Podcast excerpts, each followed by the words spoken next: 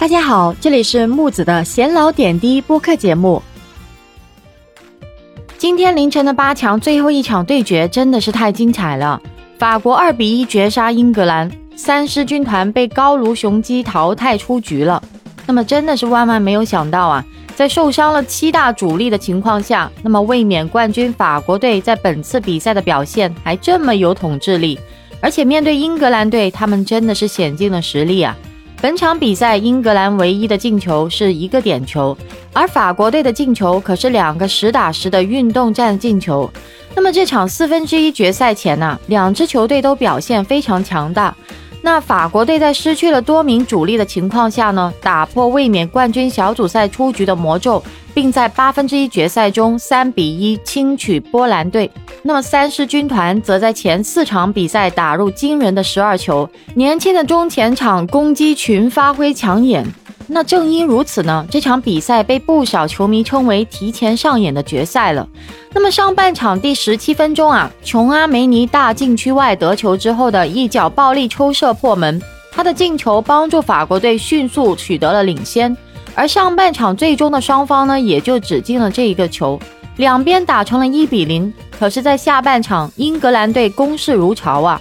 其实他们有大把的扳平比分的机会，马奎尔的精彩头球，包括萨卡的攻门都是差之毫厘的。但是，就这样的英格兰队还是把比分追平了。在比赛进行到第五十四分钟的时候啊。萨卡突破帮英格兰赢得了点球，而这次主罚点球的是凯恩。那么队长凯恩呢，把球稳稳罚进。而面对俱乐部的老队友洛里啊，他骗过了对面，把点球罚了进去，而且还是一脚爆射呢。这脚球确实是太精彩了。但在这种情况之下呢，法国队仍然扩大了比分。在七十八分钟，吉鲁惊魂头球打进，法国二比一重新取得了领先优势。结果在最重要的时刻，戏剧性的场面接下来又出现了。